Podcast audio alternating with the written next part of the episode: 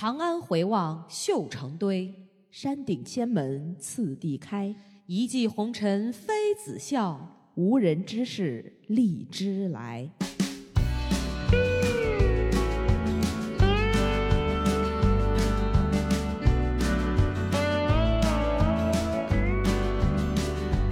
大家好，这里是《葵花宝典》。嗯哎呀，我是非要吃荔枝的小诗，我是只会妃子笑的娃娃，只爱妃子笑。哎真是。哎呀，这个这么首诗一开篇，大家是不是就知道我们又馋了？嗯，是不是大家会认为这是甜甜蜜蜜的一期节目呢？哎，我们嘴里就是太没味儿了，我们真的是说点就是 嘴里甜，心里苦，哎呀，得吃点甜的，你知道吗？我先给大家讲一讲这首诗啊，肯定很多人都是知道这首诗“一骑红尘妃子笑，嗯无人知是荔枝来”，那就是呃，这个为了当时的这个皇上为了讨这杨贵妃欢心，嗯然后把那个岭南的荔枝运到了这个长安的一个故事，然后嗯。杜甫就写了这么一首诗，嗯。说在长安这个回头远望骊山，宛如一堆堆锦绣，然后山顶上华清宫千重门依次打开，嗯。一骑绝尘，呃，烟尘滚滚的，然后把这个。荔枝运来，然后妃子欢心一笑，其实是南方的这个鲜果嘛，嗯就是这么一个故事。嗯。然，后今天之所以聊这个呢，呃、大家以为是我们真的要开始吃荔枝了，哎，我们就给大家表演一个吃荔枝，一二三，呐呐呐，不扒皮呀。有病！哎呀，这个这个故事呢，是因为最近这个马伯庸又写了一本新书，叫做《长安的荔枝》。是的，对他的这个初衷其实也很简单，大家在读这首诗的时候，就一骑红尘妃子笑，大家都知道这个荔枝有多珍贵、多好吃。其实，在表达这个，表达杨贵妃在这个皇上心中有多么的、嗯呃重要啊，嗯等等等等。但很少人关注这个一骑到底是谁，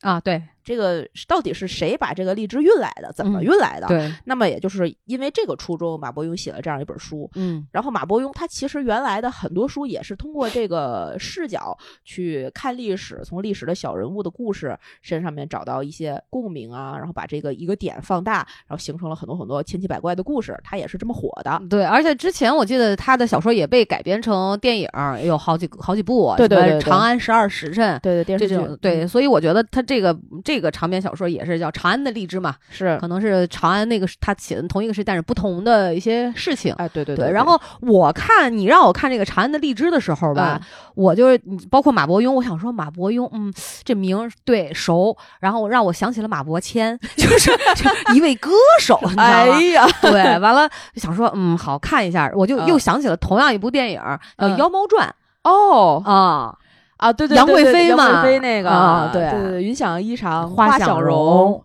哎呦，真是一个李白一个杜甫，他们俩真是好基友。对，然后这书里面也也说了，也说了这这首诗，啊，对对对，也对对也提到了李白也。提到李白，我就是，对，然后我愣是没想到，原来他俩是那个时期的，你知道吗？就是你是我是愣是没想到 你知识这么贫乏，就是历史学特差啊，哎呀就真是记不住。真是我我现在在这个我们还没有正式开始聊这个内容之前，先跟大家说一下，如果你们还是想自己去看这本书，嗯长安的荔枝》这本书，想这个去读完，它毕竟马伯马伯庸的很多书，它是有很多悬疑色彩呀，对包括一些呃反转、反转、反转呀。嗯那么你可以先不听这期节目，留着，不因为我们会剧透。我的建议是啥？还是听这期节目，因为也我们俩聊的不仅是这个节目，哎，对对对对对。啊但这本书我看的时候，我觉得写的挺好的，就是挺嗯。酣畅淋漓的。对，完了，特有画面感，就觉得特像特适合改编成电影。它包括一开始什么有树啊，它那个描述进到这个庭院那个样子啊，对嗯，对，因为而且马伯庸本身他的那个呃作品，其实现在的这个阶段，很多嗯。时候都已经是影视剧 IP 先买走了。嗯嗯嗯嗯。然后他再继续去创作，就嗯。能感觉到他在整个这个创作的过程中是有非常多这个方面的考量的，一些嗯大场面的描写啊，等等等，真的非常的细节，嗯但是又没那么细节，然后给大家留白了很多空间可以去嗯遐想别的。对对对，那我觉得施宝先给大家说一下这个大概这本书的内容吧。好呀，嗯、这本书的是这本书主要写的呢是这个大唐天宝的十四年，嗯，长安城有一个非常小的小官，这几个叫李善德，一听就像个好人的名儿。哎，对，嗯程德善。哎呀，这个李善德呢，这个突然接到了一个任务，嗯说要在这个骊这个贵妃诞辰，呃，诞辰了，呸，贵贵妃生日之前呀，从岭南运来新鲜的荔枝。嗯这个荔枝其实当时候是说一日色变，两日香变，三日味儿变。嗯现在大家买荔枝其实也有这个感觉，它其实是很难保存的。嗯那从岭南距离长安有五千余里，山水迢迢，这个是一个不可能的任务。嗯但是为了家人，像这种时候，如果他不做，那可能他的家人啊，他整个家族都会遭殃。嗯那李善德决定放手一搏，就算是失败，他也想知道自己距离这个终点到底有多远。对他就是写了这样一个过程中的故对事。，而且这个李善德吧，他。当这个小官儿的时候，已经是四十二岁了。是我看书里边儿，完了，他当时就是是从庙里面贷款出来了，对对吧？然后就叫叫那个时候，反正叫叫什么福报啊，算呃福报叫做利息，对，功德嗯钱。然后呢，他就是买了个小房他的初衷也就是想让老婆孩子过上一些安稳的日子。对对对，然后呢，就没办法，他就就就这样贷了钱，这是多少贯、我忘了。嗯然后完了，结果接到这个活儿的时候，他其实也是等于被他的上司给坑了。坑了，他以前那个叫叫叫什么，就是皇帝发的那个叫什么敕什么敕，就是你们呀接到了钉钉的通知，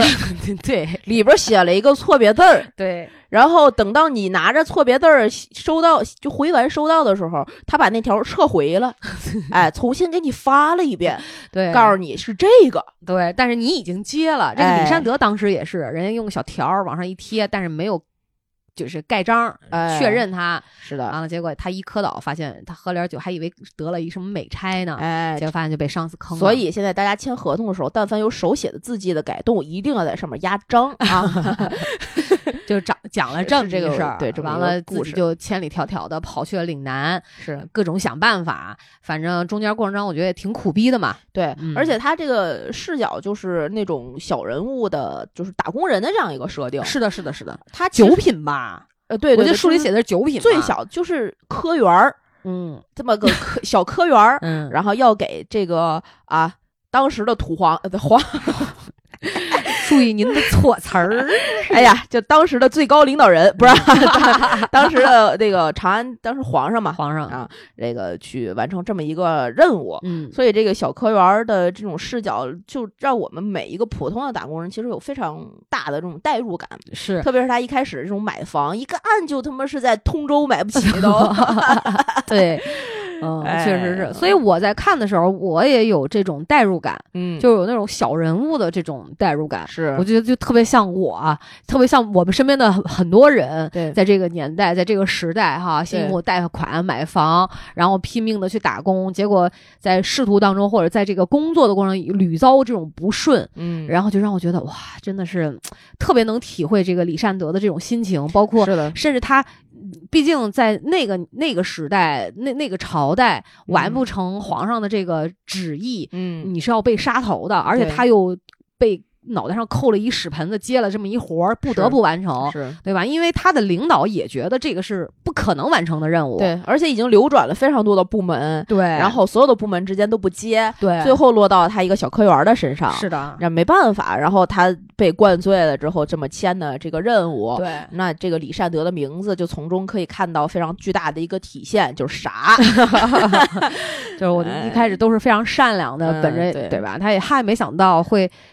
就是被人对别人的算计，在他的心中根本还不是算计，嗯他就只是觉得好像这件事情是能够给我刚买的那个贷款的房子，呃，提供更多的机会，能赚到其中的很多的钱，只看到了这一面。对然后在这些呃能够赚钱的空间里面，能够提前为家人过上更好的生活，他只想着这些。对，就所以我觉得他一开始的出发点就是这个人确实是像他的名字一样，他内心还是比较正的，对，他没有想过很多呃旁门左道啊，或者是这种心术不正的一些想法，是包括在他出发去岭南之前，他也没有想过他在呃把荔枝运回长安的整个这个过程，包括他去计他他的心算能力，他计算能力还是非很强的，常好。这是我特别羡慕他的一项技能之一。对对对然后包括他在想各种办法，到底怎么能把这个新鲜的荔枝运回长安对的整个过程当中，他是没有想到一环一环每一个呃这个呃当地的政府部门，对对对包括在这些环节上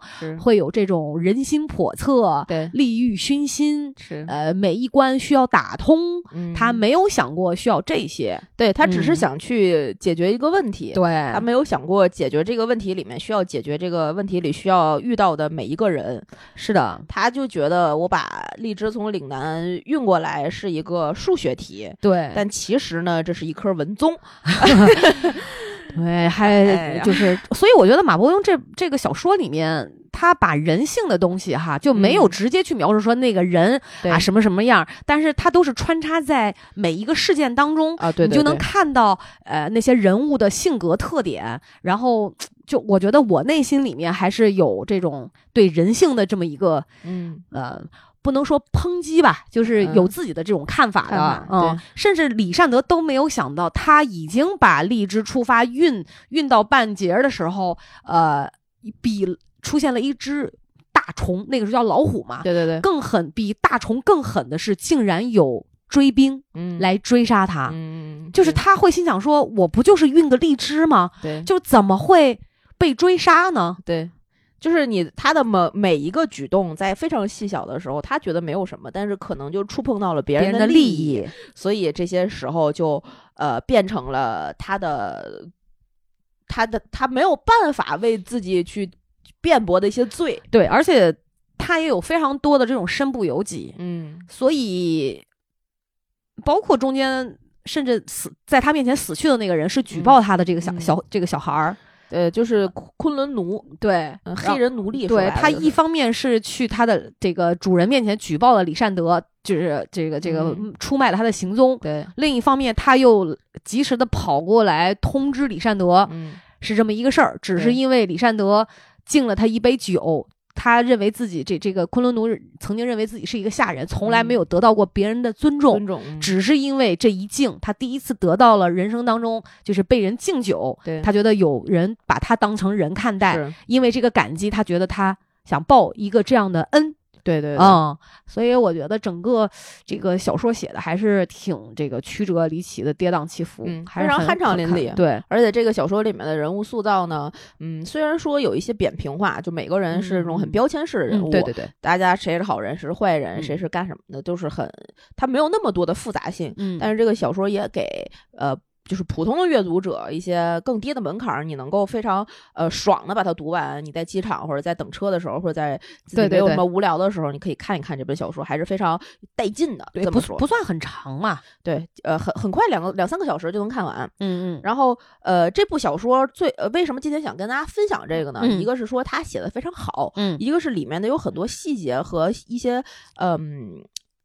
内容嘛，可以让我们拿出来真的好好的去品评一下。是的，不是说里面到底这个文字描写啊什么到底有多少呃多么精彩，这个其实是马伯庸本身已经有了的很多年的一个功力，但是它里面的一些故事情节、一些细节，我们拿出来甚至能看到现在社会的一些影子，这是的些是我们今天这一想聊期想的目的聊的目的。嗯那我们先从这部小说的最后的结尾的一段，我先跟大家分享嗯啊、这一段是我一直觉得，呃，这部小说最后呃升华的，嗯，就那个地方确实该升华了，嗯嗯然后也它也升华了，嗯但这个这个里面到呃，我从看完到现在再去回味的时候，能就是感觉到更多的东西。嗯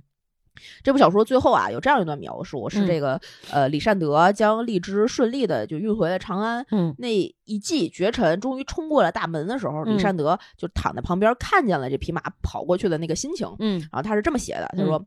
我原本以为把荔枝平安送到京城，从此仕途无量，嗯应该会很开心。嗯可我跑完这一路下来，却发现越接近成功，我的朋友就越少，嗯内心就越愧疚。嗯我本想着和从前一样，苟且隐忍一下，也许很快就习惯了。可是我六月初一那天，靠在上好坊的残碑旁，看着那荔枝送进春明门时，发现自己竟一点儿都不高兴，只有满心的厌恶。那一刻，我忽然明悟了。有些冲动是苟且不了的，有些心思是藏不住的。嗯这个这一段是就等于说他完成了这件事情之后，嗯，他觉得自己忍一下，忍一下，整个我能把这个事情解决了，是的，能够按照这个呃他的内心的设想设想。和一个事情最终的一个走向，对，包括他的上级们对他的一些要求，不得已的那些呃所谓的目标吧，嗯，然后他去完成这些，他后面就能有一番坦途，坦途美好的未来。但发现有些事情，你哪怕按照自己当时觉得可能对的正确的目标去做完了之后，那个坦途可能真的也会到来的时候，你心里是一种好像我是不是做错了的愧疚感。嗯，那种感觉是在那一刻，整部小说前面把所有的这些困难都解决完之后，去包裹这些事情的一个呃壳儿。嗯而这个壳是我们今天其其实更想让为大家剥开的呃东西。对，而且呃，我标记的就是正好，我觉得跟你这个特别呼应。嗯他也是讲到他的这个这个，也不算是内心吧，就是就简单的一句，我只标注出来。可无论坐骑跑得有多快，李善德都无可避免的在自己的良心上发现一处黑迹。嗯就是你知道他的内心的那种这个对事情发展走向的一个一个错误的估计，和他对自整个事件当中他自己内心的那种良心的谴责，对。多么像我们现在，就是其实他也是一个棋子，对，他也是一个被人利用棋子而已，他只是这一个事情上看上去最关键，嗯但又被人当了当枪枪使的这么一个角色，对。所以你说，你说这李善德不可怜吗？其实他也有很多的无可奈何，对，就是当有一些压力压到这个最小的这个小官吏的身上的时候，嗯。他最开始开始去服从他的上司，他的这些就当时朝廷给的那些监文嗯。上面对他的命令的时候，嗯。他是把它当成一个就是我工作范畴内的事情，嗯。或者是我不得不去做的一个任务，哪怕是我自己签错了，嗯。我要去解决这件事情。嗯。那这个事情可能。当时可能就是皇上想要吃荔枝，想要把荔枝，呃，送到新鲜的荔枝去送到长安。他只是觉得，哦，他就是想吃荔枝，嗯但其实这个过程里，他可能更，他也没有去考虑这个六月一日是这个杨贵妃的生日，他是为了博 贵妃一笑。嗯那这个荔枝从那儿运过来，中间要经历多少多少的事情，然后到最后，在那个杨贵妃和这个皇上在那个呃花萼楼上面去看他的时候，他最后那反应过来，可能也不仅仅是皇上想要去吃荔枝，可能是身边的谁因为的一个呃。自己可能家乡的原因、背景等等更复杂的社会关系网，想要把岭南这个地方抬到皇上面前，你可你说的我真的有点心惊的，你可别再说说眼神那啊，么多了这不是马伯庸写的吗？我说啥了？嗯不就是这儿吗？是，所以哎呀，是吧？就我反正联想到很多，但是我就很也也不能再嗯讲，嗯特别特别那啥，对对，嗯所以嗯，我在从这是刚才这个整个故事的结尾嘛，嗯就奠定了这个小说最后你看完了之后心里的一些基调。嗯等到我知道了这个小说的这个。或者是联系最近发生的很多事情，嗯然后回味这本小说本身定调在这个位置上的时候，呃，翻回去看里面的一些细节呀、一些话语啊，其实是很值得让人深思的。嗯，分享一下，分享一下啊，第一第一个，嗯，第一段说这个，呃，第一段它其实讲的是这个。呃，就是最开始这个小丽要去买房，她没有钱，就像你刚才说的，她去这个寺庙里去借借款，对，去贷款，嗯。然后这个贷款呢又不能叫贷款，就类似于一个反向捐香油钱的这么一个感觉 嗯。啊，就看起来好像是佛在施舍你，但其嗯实又是佛从里面帮助你，呃，对对，但就又他们又从里面就是得到了很多更多的所谓福报和好 处。是的，啊打引号的啊，啊，那这一段是这么说：他只是一个从九品下的小官，想要拿下这座宅子，除了倾尽自家多年积蓄之外，说不得要贷款。京中除了两室的贵坊之外，要数几座大家栏的房贷最为便捷，谓之相积钱。当然，佛法不可染铜锈，所以这相积钱的本金换作功德，利息换作福报。李善德拿过这两张借契，从头到尾细细读了一遍，当真是功德深厚，福报连绵。其实这这段你就是会当真是讽刺啊！对，就是你觉得可能最虔诚、最需要去相信的那些地方，那些我们觉得是为就是大家真的呃百姓谋利益，或者是也不是说这么这么这么那啥，就是这这个地方是我虔诚的，拿着爱的供养的。哎，地方我们拿着所有的期待，期望去配合那些莫莫须有的这些空话的时候，想要得到一个只是能让我安心安身立命的这样一个地方的的时候，结果不但没有用，而且也没有获得真正的什么功德无量，还不得不告诉自己，至少我算是积攒了福报。对，就是就是。还是有一些自欺欺人的成分在里面，他也也就是，你不觉得我们有的时候也是这样吗？嗯，对吧？信仰这个东西哈，就跟实际的生活和我们可能一个最基本的一个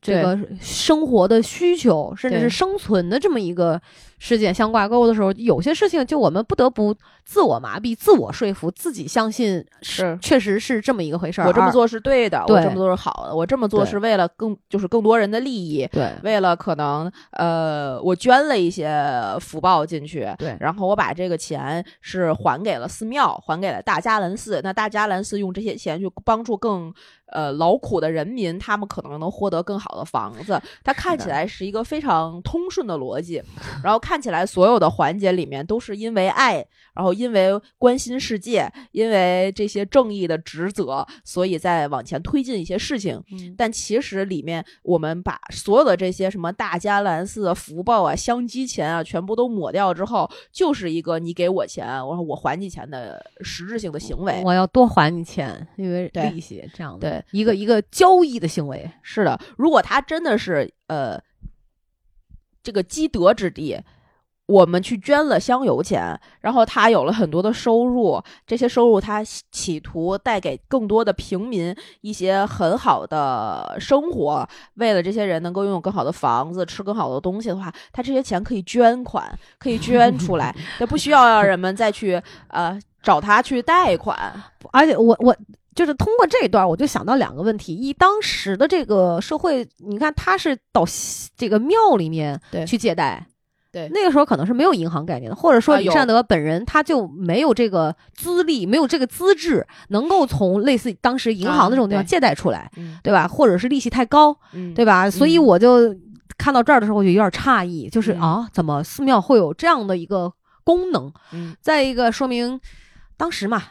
毕竟连我们现在都没有达到共产主义社会，对吧？他不可能像你说的这种按需分配，就想太多了，你知道吗？嗯。哎，这是一段，然后第二段呢，嗯，其实有两段是差不多一个类型的事情，嗯啊，我就一块儿跟大家分享，嗯。啊，第二段是这样写的，说李善德颓然坐在台阶上，他满脑子都是运转的事儿，嗯，哪里有余力去想这些道道？韩回，这个韩回就是他的一个朋友啊，对，韩回摇头道。你若在呈上转运法之时，附上一份谢表，说明此事由岭南五府经略使着力推动，杜之司同仁大力支持，太府寺、司农寺、上食局助力良多。你猜于昭恩还敢还敢不敢抢你的功？梁元兄啊，就是这个李善德。梁元兄啊，做官之道其实就三句话：和光同尘。雨露均沾，花花轿子众人抬。一个人吃独食是吃不长久的。你读到这儿，我好害怕 呀！这没法聊，大家自己体会吧，行吗？就这一段，他 是对他有一些就是想要去转运的方法，他想出了解决荔枝能够从岭南运到长安的实际的要怎么走，怎么走，用多少船，多少力，但没有人配合他。嗯，就像我们现在这这个公司里，大家要做一件事儿，比如说你有一个项目在手，你肯定是需要很多部门啊、同事的这种配合。但如果这个事儿只是你个人可能挑头或者要负责的事儿，你会发现。对吧？就很多人的态度，他不下去的。对他不是说那么的顺畅，对，或者说人人都那么把你的事情当做哦，这个公司的事情，我们的我们的事情顺利的啊，需要这个部门签字，那个部门盖章。你比如说，就像报销这个事儿一样，对吧？你你要去报销，最后中老板得签字，老板之前财务得得得那啥，嗯然后等老板最后签完字了，这个单子才能再给财务这个钱才能报下来。你如果你只是一个科员，只是一个职员，嗯，对吧？得组长签字，组长签字知道了得是吧？科长流签程非常得经理签，经理签完什么什么呃是各种副总签完各个部门，所以每一个环节其实都是我们去在整个工程就是工作的过程中要去攻克的一个关口。对，而且人家也并不知道这个事儿你究竟能不能完成。嗯如果你能完成了，那行，每个部门就是每一个人可能都想过来跟着添个彩儿，脸上都有光。你若完不成，嗯，那这些签字人不是倒了霉、遭了殃？对，所以他当时有了这个方法之后，就发这个事儿好像是解决了一个巨大的困难，嗯然后能立功了。嗯那你在这个过程中不写上大家的名字，就好像变成了这件事情本来可以完成，但只是因为我们没有好好的想办法，所以 你完成了。那我们当时不去完成这件事儿是为什么呢？难道是我们不会吗？不能吗？我们这个这个方法做的不好吗？这个里面这种官场和这个实际运转中间的道道是李善德不明白的嗯，他觉得解决了一些事情就能解决事情，是我也不明白的。是我们都不明白的呀。就能看到李善德这样一个小吏在最终要解决事情上能遇到多少流程上的麻烦，然后要处理多少这种人心上的问题。但是同时啊，也有这样一段话，这段话呢是这个李善德最终因为各种原因，通过这个大迦兰寺见到了这个呃当时的右相，嗯嗯，丞相，然后这个丞相呢，给了他一个手牌。这段文章，呃，这段文字是这么写的：说李善德接了牌子，又讨论手书，以方便给相关衙署行文，呃，行行去文牒。杨国忠一怔，不由得哈哈大笑。你拿了我的牌子，还要按照流程发牒，岂不坏了本相的名声？流程那种东西是弱者才要遵循的规矩啊！嗯，这段话呢，又反过来去否定了上面一整段的描写。对，就当你变成一个强者的时候，这两处就非常生动的描绘了这个整个官场的样貌。嗯吃独食是弱者的原罪，但是不遵守流程是强者的特权。哎呀，这话总结的真是到位啊！而且第二段描写，就这这个流程是那种东西是弱者，呃，不不是上面那一段，就是这个雨露均沾，嗯花花轿子众人抬这儿，哎，我看好多人都标记了，都带什么 划线，然后底下最多的评价是学习了，学习了，就是咱不知道这学学学了啥到底学了啥？在为人处事上面，这种功德功德就是拿出来共享，然后责任却只能一个人背的时候，就是你学习了啥？所以之前我相信大家肯定都知道一句话嘛，就是游戏规则是强者制定的嘛，对对吧？对，嗯，就包括放眼整个全球嗯，所有的这种呃所谓无形的手、看不见的手哈对，包括到底是怎么运转，谁来规定某一些风口，然后等等诸如此类，你会发现我们真的就是庶民 蝼蚁，对，对吧？我们除了跟风儿，这真的是你都别说了，就是太，哎呀，一个人呢太难了这个力量是非常非常非常微薄的。当我们处于呃流程的最底端的时候，是没有办法通过一个人的力量撼动整个流程的。嗯，你看这儿你也写了这一段，就是特权是为了什么样的事情、什么样的利益在服务，又是怎么被应用到一处处最最最细微的工作中？就这本书写的也是非常淋漓尽致的。你知道，是看到这儿我就想到这个就所谓“特权”两个字。是，你记得前一段时间，呃，朋友圈儿有一位应该是一个老学者、老专家吧，嗯八十多岁，嗯然后跟自己的这个呃先生嗯。就去到外地去，你记得那个新闻不？嗯。去到外地，然后当时是差不多有一个多月的时间了吧，因为嗯。北京那个咱们那个健康宝它是是弹当对，然后都进不来嘛，完了他发完发了一篇公众号，啊，发完之后大概不到一天吧，嗯。那个公众号就不可见了。嗯嗯啊，他当时也说了非常多。后来这个我们看新闻发布会的时候也讲到说禁止层层加码呀，啊等等诸如此类的。所以当时我记得就有人去发问这个事儿：嗯您进来了吗？然后为啊什么会被删掉？嗯就是因为这个什么不可查看嘛。嗯嗯嗯嗯这个老先生，也就是这个这个女士，八十多岁老太太，也没有嗯再说什么。嗯就是我嗯相信她的事情一定是被得到了解决，对妥善的解决。对因为好像也是有一定的这个，所以我就说，不是所有人都有这样的发声的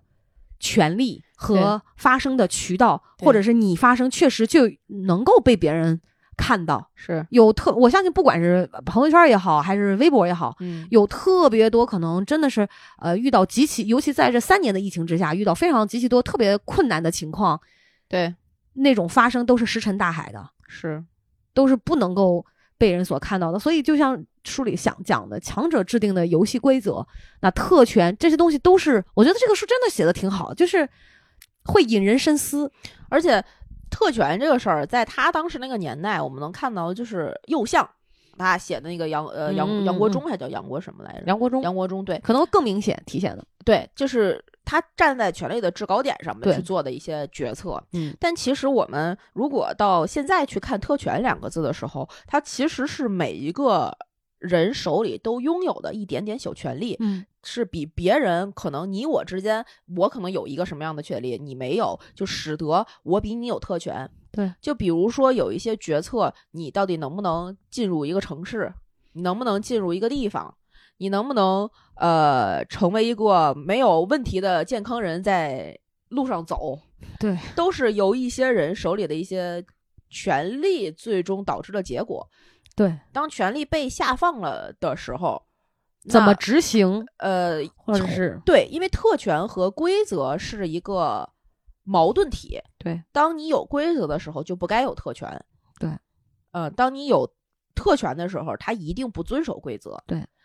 权力被握到每一个人手里的时候，每一个人身手里其实都有自己的权利和义务。对，那我们去怎么使用自己的权利和义务？去用什么样的边界去呃明确的去执行这些在规则下面的权利和义务，是我们其实可以好好去想一想的问题。对对，有一些呃，就在这个这这这本书里，他写了一个故事，他说这个。荔枝因为各种各样的原因上了船，上了这个运送的过程，嗯但是呢，中间少了一个环节，使得这个荔枝在过来的过程中呢，会耽误那么一段时间。嗯，那就需要有大量的冰去把这个荔枝去保鲜。对，那么冰只能在一个更冷的地方寒冷的地方取到，岭南太热了没有？对，它在过程中，它荔枝已经发生问题的那地方是没有冰的，是的，所以它就只能让冰去找荔枝。嗯，在冰去找荔枝的这个过程中，发现这整个运这个冰的过程是很困难的。对，要操纵非常多非常多的人力、物力、财力。嗯，那这个冰本来可能一块儿冰就能够保鲜荔枝，但是为了在当时这个环境中啊，呃，一块冰用过去已经化了，那。一块冰就变成了三块冰去保护这一块冰，五块冰去保护这三块冰，一层层一层一层一层一层，变成了一整坨冰，可能最后运到荔枝门口只剩那三五块有用的。但是为了让这些冰能够去找到这些荔枝，先不说冰有多么的珍贵，把冰运过去的船都不能有更多的载重，因为只能运更多的冰。我要保护的、保证的是这些势必在过程中要化掉、要牺牲掉的兵。那这个船就要砍掉本来它可以经年累月去使用的那些桅杆，砍掉这些呃，可能之前他们可以正常运载的一些货货物，经幡等等全部都要砍掉，对只剩一条到了那个地方就一定会散架的船那这艘船在整个这个过程中要被这样肢解，其实当很危地险对当地的那些呃职责部门吧是很心疼的。然后当地的呃这些官员，如果不是因为那个特权的银牌，是绝对不可能去配合他的。对，而且在李善德，在这个呃，不管是叫运兵也好，嗯。还是这个呃这个砍到荔这个荔枝的这个这个枝子也好，对。他要包括运啊，包括马呀，你想这个人吃马喂，所有的这个运输的工具哈，连船呀、马算在内，他都是要花费大量的金钱，对。甚至这个金钱是比正常的这个钱要多了很多很多很多倍。对对，他反而要倒过头来为这个事情接受一些官员的质问和质询和和质疑，对。就你怎么会花那么多？实际上，在当时的这个条件下，他嗯只能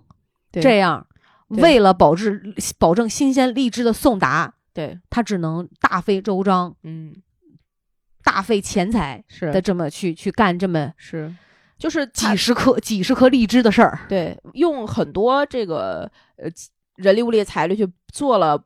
无限重保险，可能一只一颗荔枝送过去就就坏掉了，对，那我就送一百颗，总能总能有一颗。颗是好的，总能有一颗是剩下来的，那这颗就达到了呃龙颜大悦的目的。嗯，所以这刚才借由特权这个说说到这儿，就再我就想说再引申一下哈，嗯你就是你刚才讲到说，我们其实人人公民人人都有权利和和自己的权利和义务嘛。是但是你发现没，就是这三年来所谓的这些权利，呃，一旦就是甚至更加的深入基层的时候，很多事情就变了味儿。嗯，就是你会觉得人不能有权利，就给我这样一种感觉。嗯呃，就是有一种小鬼难缠的感觉。当然，嗯我相信大部分面儿其实都是挺好的哈，嗯而且我觉得我们很多的人也都是愿意为了这个自己的生命安全，为了亲周围人的生命，嗯都是非常能够配合一些规则和政策的。嗯但就是你懂吧？就是总会有一些、啊。所谓小鬼难缠的那种，对，就他有了这样的权利之后，他就是呵斥你、命令你，然后，对吧？甚至，就是这个故事，我我们还原到整个这个书里啊，嗯，就是当时皇上吃荔枝是通过吃荔枝煎来实现的，说白了就是用盐泡的那种。哎，对，用盐盐渍荔枝啊，荔枝果儿，荔就是那荔枝干儿啊、蜜饯啊，蜜饯这哎种的，就这么这么这么理解吧，嗯。吃这么个东西。但是他从荔枝间，他为了博这个贵妃一笑，非得吃荔枝鲜，就是这个鲜荔枝，嗯，就使得了这个任务变成了一个不可能的任务。对，最开始吃荔枝间的时候，可能这些小鬼儿也没有这么多难缠的事情。他在整个这个，这是一个就是正常的事儿，嗯是一个可以被完成的事情，就是常规日常里面的一个工作而已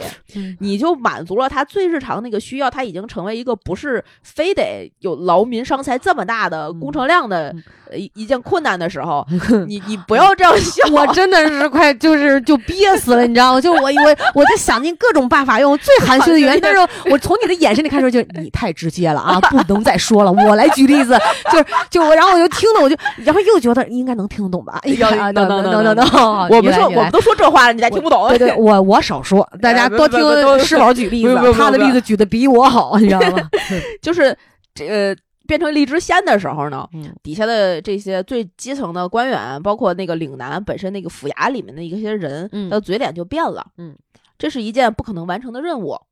这是一件不合理的任务，但你又非得让我这件任务变得一个就可完成，那我就只能通过一些其他的手段去。把它完成，这些嗯手段就会造成可能只原来只是砍一棵树，现在变成要砍一整片森林。对，然后我原来可能不需要这个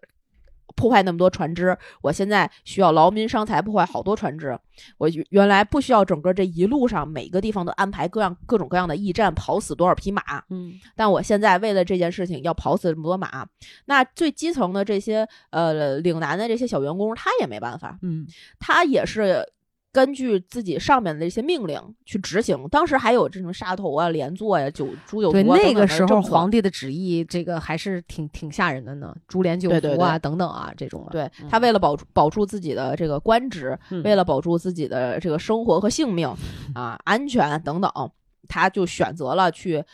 这种劳民伤财的这么一个措施吧。，对其实我觉得我读到那个哪儿，就是运荔枝的时候，他砍那个枝嗯树树非干哈常心疼。我好心疼啊！这包括书里面也讲，就是种那荔枝的那些、嗯那些所谓的农民，对他就觉得说，以前他们就是剪枝子就可以，但是因为你这我就要砍树干。本来呢，我原先最早之前剪掉枝子，它可以长出更新的枝子来，让它茁壮成长。对你现在把树干砍掉，可能它这一年，它到明年甚至两三年，他说不可能再长出新鲜的荔枝的，对等于这棵树就就废废掉了了。对，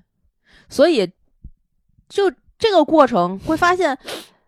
就是当这些呃官兵去砍树干的时候，嗯，他们的抵抗是抵抗了官兵，因为就是种这些荔枝的园丁们，就说这个园丁吧，然后这个农民们也不知道能抵抗谁。他只能去抵抗官兵，他又抵抗不了官兵。但所有这件事情的根源是因为皇上想吃荔枝鲜，对，这是一个不合理的需求。对，但你说这个需求对于一个嗯，皇上合不合理呢？合理。皇上皇皇上可说太合理，对 对，妃子可真的笑开了花儿，嗯感谢皇上一片心意。哎嗯所以，但是又回到最后的那些结局的时候，我们再反过来看，到底是不是皇上觉得这件事儿是一个合理的事儿，所以他发自肺腑的想要呢？又不一定，可能是别人让他觉得这是一件合理的事儿，对，所以他得这样劳民伤财的去做这么个问题。嗯，对，这个这个过程你会发现，这你说特权，这些底下的官兵的那些特权真的是特权吗？他们去砍这些荔枝树的时候，难道不知道有一天他可他们自己也可能会变成那个被砍的树吗？嗯有是有这个可能的，有可能他在砍别人的树的同时，他们家的谁谁谁变成了一个壮丁被拉走了。所以你知道，你就说到这儿的时候啊，就我们分析到这个这个聊到树的这种感受哈，我其实心里面就有一种啥，就是其实我相信人人都能去理解，就像我们看到这个书里面的每一个人物。嗯，他们的立场和角度，其实我们都能理解，因为我们会有一个上帝视角嘛。对，然后你能明白整个事情的来龙去脉，你甚至也能知道说这里面的每一个人物他的一个心理的出发点。咱暂且抛开所谓的好与坏去去去抨击哈，对对对就是你是能够知道他呃，就是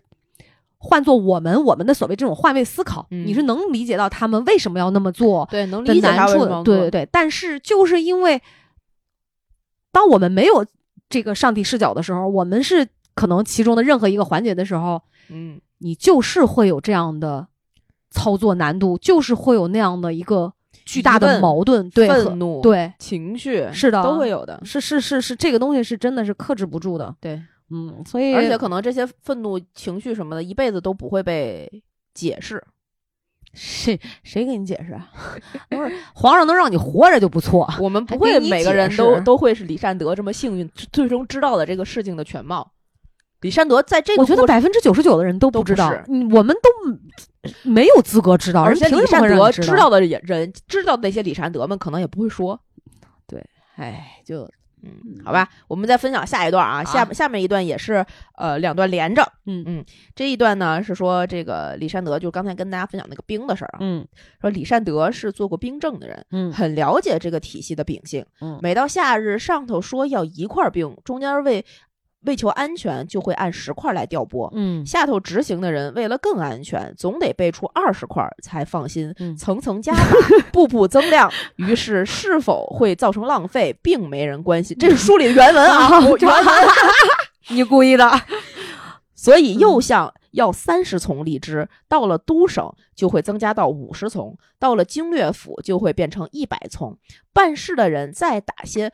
呃，打出些余量，至少也会结下两百丛。李善德无法苛责任何人，这与贪腐无关，也与地域无关，而是大唐长久以来的惯例。哎呀，真是中华文明源远流长啊啊！哎呀 大家多读历史啊，嗯，然后第二段啊，说此事起于贵妃一句无心感叹，终于贵妃的一声轻笑。嗯自始至终，大家都在围着贵妃极力兜转，眼中不及其余。至于朝廷法度，就像是个蹩脚的龟兹乐班，远远的隔着一层薄纱，为这盛大的胡旋舞做着伴奏。嗯就这两段，就会让我就是想起很多时候我们自己其实，嗯，做预算的时候啊，哎呀我们我们聊会儿演出，哎我们聊会儿项目。哎跟跟大家说说怎怎么在演出行业里做预算，我跟你说，就有的时候你这个事儿可能一百块钱就够了，嗯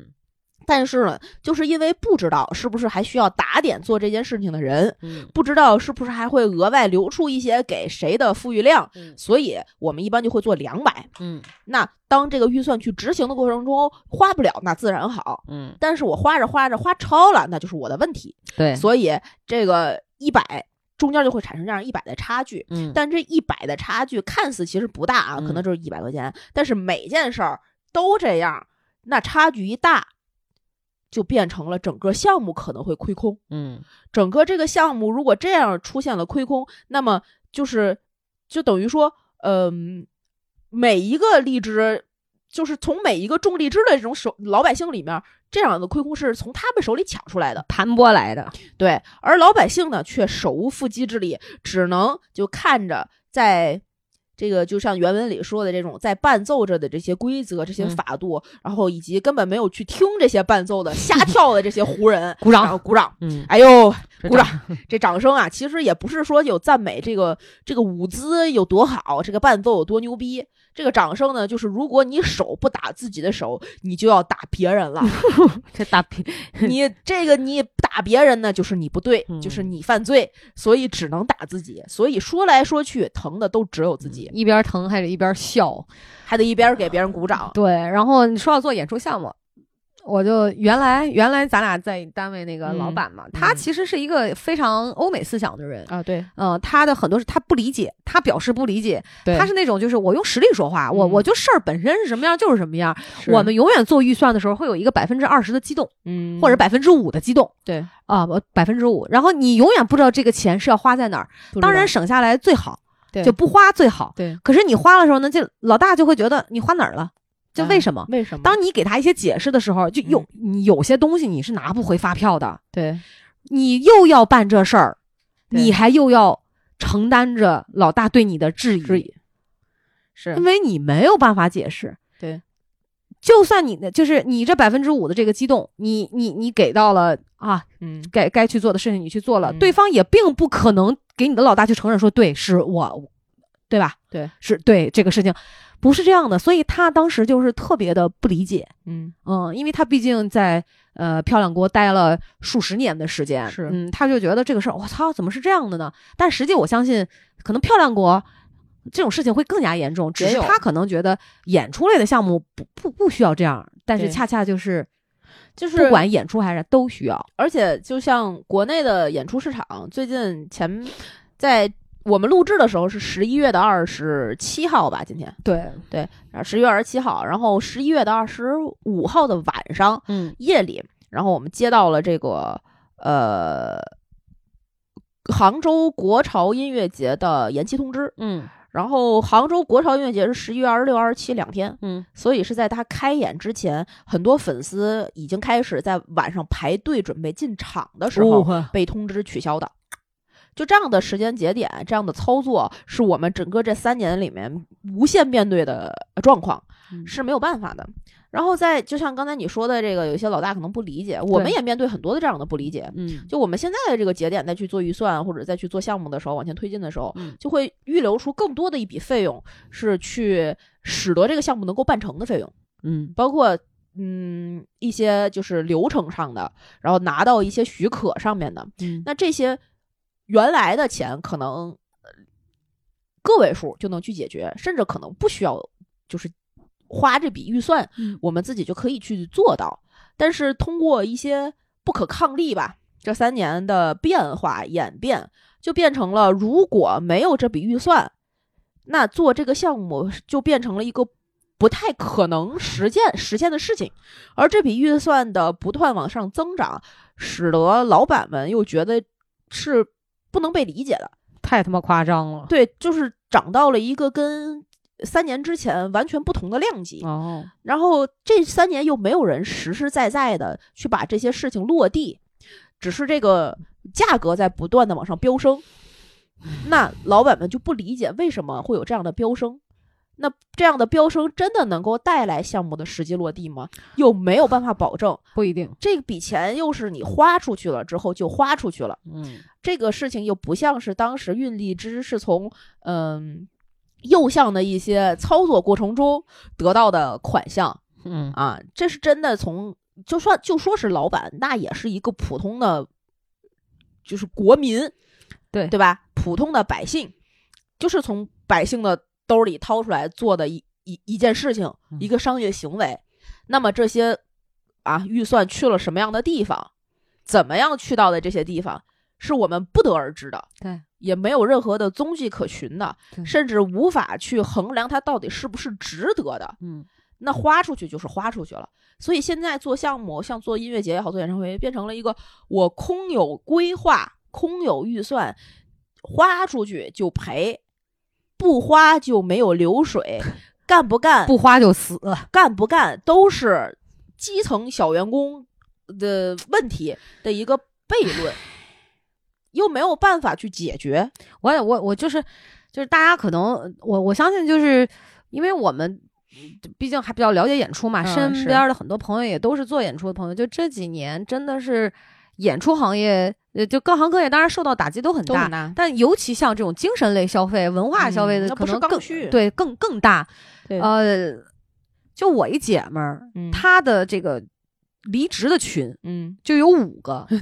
然后一个群五百人嘛，火，这五个全满哎啊，还有陆陆续别的在家的，就日子真的是很不好过。好过。呃，有的时候我们可能一起出去玩，就是说问到说啊，今年你你准备怎么过呀？嗯，呃，他就说，哎呀，嗨嗨，想那么多干嘛？对，刚辞职那一个月的时候，可能还觉得呀，我得找找工作，我得规划规划。慢慢时间久了，你就会发现这工作不是那么好找，对然后你就会发现，哎，呃，好像每个人都是这样，那就拿着那点赔偿，先嗯凑合着吧，嗯先活着吧，是啊，等挨过今年，再再看看，再等等。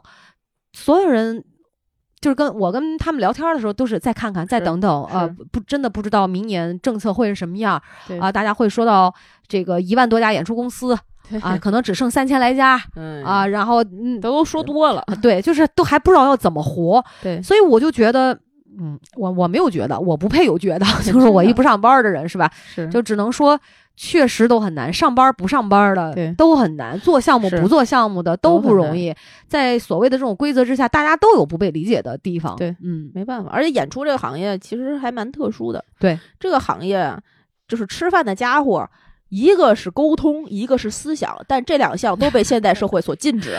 我们不能有思想，不能去沟通，那能怎么办对，呢？而且对于一个项目来讲，就是演出项目来讲，还有一个更更重要的元素是人。啊现在就这个元素也不可能不嗯允许。嗯允许，现在不是文旅部发文吗？对对对就不限制人数，但是他限制你干不干呀？这真的都怎么办？哎呀，听招呼就行。真是。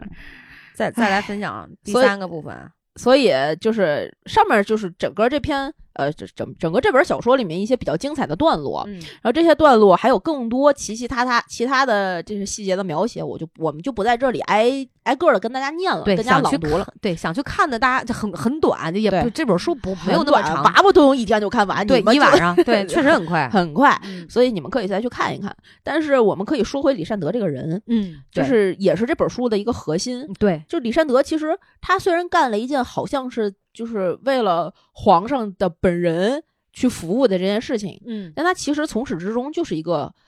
庶民庶民，一个嗯帝都的庶民。对他生活在长安，但是家也不是他自己的，嗯，工作也不是他自己说了算的，然后妻儿还跟着自己就是劳苦了一辈子。对，然后他看似好像是有那么一个官职，但是根本就没有任何做官的样子。了胜于无啊。对，嗯，然后他就被自己就是困在了，嗯、他希望的那个梦想和那个牢笼里面，嗯，就觉得好像我在长安买了一个房子，就有了几十年的安定，对就能在这个城市里扎根，变成一个长安人。听着这个说法，真像我爸妈对我的要求，就觉得哎呀，你在北京怎么能不买房？对呀呃，你们结婚怎么能没有房？对，嗯所以就是你你我们翻过来看庶民这个视角啊，就从庶民来讲，他从来自己是求不来安定的，嗯自己的努力是很难得到所谓的安定的。命运说给你风浪就给你风浪，嗯，你捐了那么多的功德，你积攒了那么多的福报，换来了一个房子，也不过就是可能右相嘴里的一次人情，对，可能就抹掉了。对，所以这这么看，李善德多么像大海上风雨飘摇的一只小破船，说拍死你就拍死你。我跟你说，李善德就是运兵的那艘船，嗯把自己能砍的都砍，他中间腿也折了，然后衣服也胯骨烂轴也不行了，髋关节也走不动了。，对，最后还废了一条腿，嗯换来了什么呢？换来了全家流放。嗯，换来了自己良心的不安。对，所以就是我们再看回最后李李李善德那个最终的那句话，嗯那那一段描写，他说：“嗯我原本以以为把荔枝平安的送到京城，从此仕途无量，就应该会很开心。嗯那我跑下这一路，却发现越接近成功，我朋友越少，内心越愧疚。嗯我本来想和从前一样苟且隐忍一下，也许很快就习惯了。可是我六月初一那天靠在上好坊的残碑旁边，看到荔枝送进那道门的时候，发现自己一点儿都不高兴，嗯只是满心的厌恶。那一刻，我忽然就是明明悟了，有些冲动是苟且不了的，有些心思是藏不住的。嗯这个就是那一个时刻的庶民的觉醒，嗯或者庶民的觉知，嗯在最后发现自己拼命换来的那些成就，就踩踏了他其实是踩踏了千千万万个如自己一样的人，嗯一样的生命。嗯，他不快乐，那是除了因为。就是他变在那那一那一个瞬间，他觉得自己变成了那些庶民的命运的帮凶。嗯在那一刻，他同时不仅是这个帮凶，他自己也在这个风浪之上。嗯就我们小的时候，其实很多呃人应该都读过这首诗里面的一句“一将功成万骨枯”嘛，啊，对吧？嗯但这种代价，就是一将功成的这种代价，它可能是我们反对战争的一些理由。嗯我们需要和平，我们需要可能呃和平的生活啊，和平的社会啊，我们需要身体的健康，对对对呃就这样的所谓的工程，一将功成，我们换来了整个国家一整段时间的安定。但是，当这个事情不是一个战争层面的，那变成了一件祝寿，被变成了一个可能只是贵妃开心了，可能只是一些其他的这种小事儿，嗯。的这件事儿，然后把这件事儿包裹了一些，这是为了整个整个这个什么安全呀、命运啊、什么什么之类的大词儿的时候，嗯，那万骨枯的这样的结局，好惨好惨，还惨惨烈，还是不是真的，呃，能够让我们对应功成名就？值吗，对，嗯，而且上好坊在整部这这个书里提到的这个刚才那个段段落里面写的那个上好坊，其实是长安边儿边儿上的乱葬岗。啊，那些残碑就是没有名字的那些人死在那儿了，然后被看坟的老大爷立了一块碑，但是没有名儿，甚至都没有名字。嗯你可能，我们可能因为各种各样奇奇怪怪的命运，所谓命运使然、时局使然的一些事情，变成了一块残碑。呃，说到这儿，我就分享到这个段落，我就看到我自己标了一个书签儿的地方哈，嗯他就李善德不避不让，目光炯炯。这个时候后面就引了一段话：嗯为相者，该当协理阴阳，权衡万事，立之于国家。不知相公心中到底是如何权衡，圣人心中又觉得孰轻孰重。所以就是，哎，其实我觉得周全挺难的。对这当然就是我，我觉得我还是能够理解。对，啊，做就是影射到当下来看，我们都是平民，都是庶民嘛，对吧？对我相信也都是愿意配合。如果我们换做我们是李善德的话，嗯，可能做的还不如他好呢，对，对吧？但是有些事情，有些人嗯，可能从那个结果我们倒推来看，就是注定要被牺牲掉的，或者是、就是，对吧？你可能不是你就是我。嗯，所谓能写到有一本书叫《醒世真言 》《警世恒言 》什么什么什么通言，对，对吧？总总有人要去在某些事情当中踩着，哈，嗯，嗯，所以，哎，只能是唏嘘吧。我们能能能能怎么着呢？对。但是这段话嗯就是刚才最后的李善德那段里面还出现了两遍一个词儿叫苟且。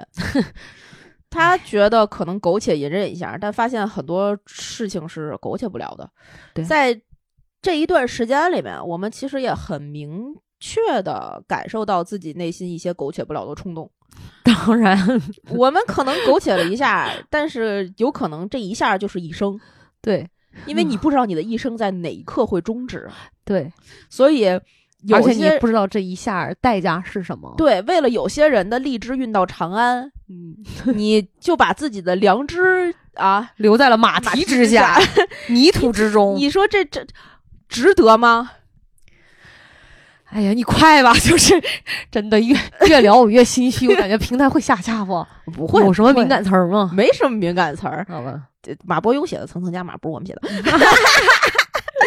哎呀，所以其实就是，嗯，最后就想聊这个帝都的庶民嘛。嗯，其实帝都的庶民，像李善德这样的人，就是我们现在普通的每一个人。对，然后帝都也可能是你所在的每一个城市。嗯然后我们有的时候去说起这个词，帝都呀、魔都啊，哪儿哪儿哪儿哪儿哪儿嗯的谁谁谁的时候，很多时候重音会在前面。我是帝都的谁谁谁，我是魔都的什么什么什么，我们嗯在哪儿哪儿哪儿怎么样怎么样的时候，但其实，呃，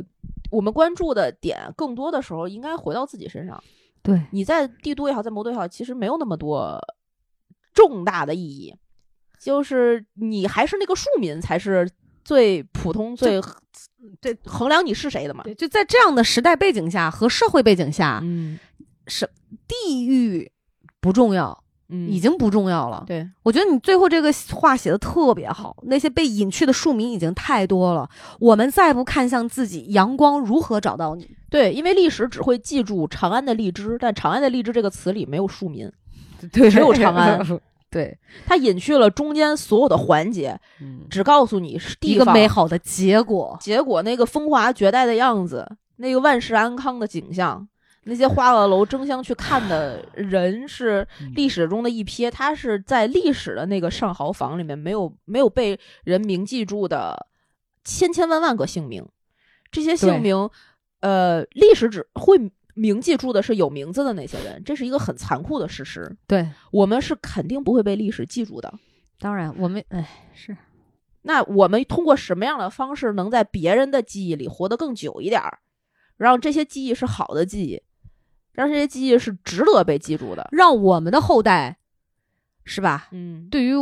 等我们讲述起来的时候，不会觉得说嗯。我们的良心是在马蹄之下，嗯。在泥土之中。嗯对，所以我觉得，嗯，这本书写的真好，今天分享的真是真恰 当。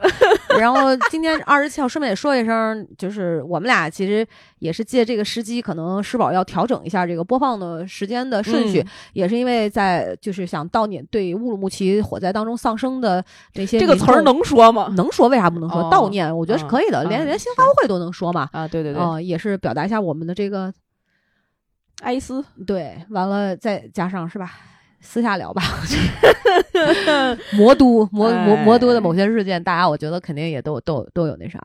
然后这个节目，呃，我觉得我们其实，在录这期节目之前，已经录了两期节目，也是有时效性的。一个是看世界杯的节目，然后一嗯个是其他的跟情感相关的。然后，呃，我决定调整一下，把这一期挪到最前面。我嗯们世界杯那期可能里面有一些呃，也是时效性的词儿，比如说今天晚上的比比赛是什么什么，大家嗯就全当我们为了这期节目让路了。是的，是的。也请大家理解。然后这个世界杯，但是陪看世界杯的技巧 还是会在下一期节目里面露出的。你知道说世界杯昨儿晚上正好是阿根廷跟嗯那个、呃那个那个那个，个哎呀，阿根廷跟哪儿啊？墨西哥啊，对对对对，的比赛，我是凌晨三点钟爬起来特意要看，因为嗯就是特别爱梅西嘛，老吴喜欢 C 罗，嗯，然后我就特别爱梅西，嗯包括他的这个技术还有人格魅力，然后特别看上半场就确实很揪心。嗯然后看到那个球场上万名的这个观众，嗯呃，摇旗呐喊那种欢呼，那种为各自的国家的球队去、嗯去这个嗯歌唱、歌颂，嗯人人都不戴口罩，我觉得贼拉香，你知道吗？就是特别的，就是那种。我我半夜我都喊起来，就差点把我妈嗯。喊醒，就声音特嗯。大，就是进球，哇塞，牛逼，就是那种、嗯。那种嗯。特别能够被现场那种气氛，隔着电视我都受到那种对对对感染，所以，嗯，我希望疫情快点过去吧，我希望大家都能够健康，健康。嗯，能够好好的享受生活，因为还有非常多美好的事情，嗯。很多的这种呃美好的这种。嗯生活当中发生的一些点点滴滴，嗯。值得我们每个人去经历，去在一起，呃，开心、欢呼，去庆祝，对吧？对我嗯，我还是特别怀念三年前、三年之前的每时每刻每一天，我觉得还是挺好的，挺好的嗯，好吧，那如果你们也想看这本书，也对这本书里面的故事、对我们的分析有很多 想要说的，嗯，也可以关注关关注“葵花宝典”咕通豆的微信、微博账号，在各大音频平台订阅我们的节目，给我们点赞、打赏、评论、进群，加主播 i n g f r e e free 的微信，让他拉你成为我们这种空中的闺蜜。是的然后我们这一期节目就录到这里了。然后在这一期节目的最后，我决定留一分钟的空白，大家懂的都懂啊，跟大 跟大家说再见，拜拜，拜拜拜拜。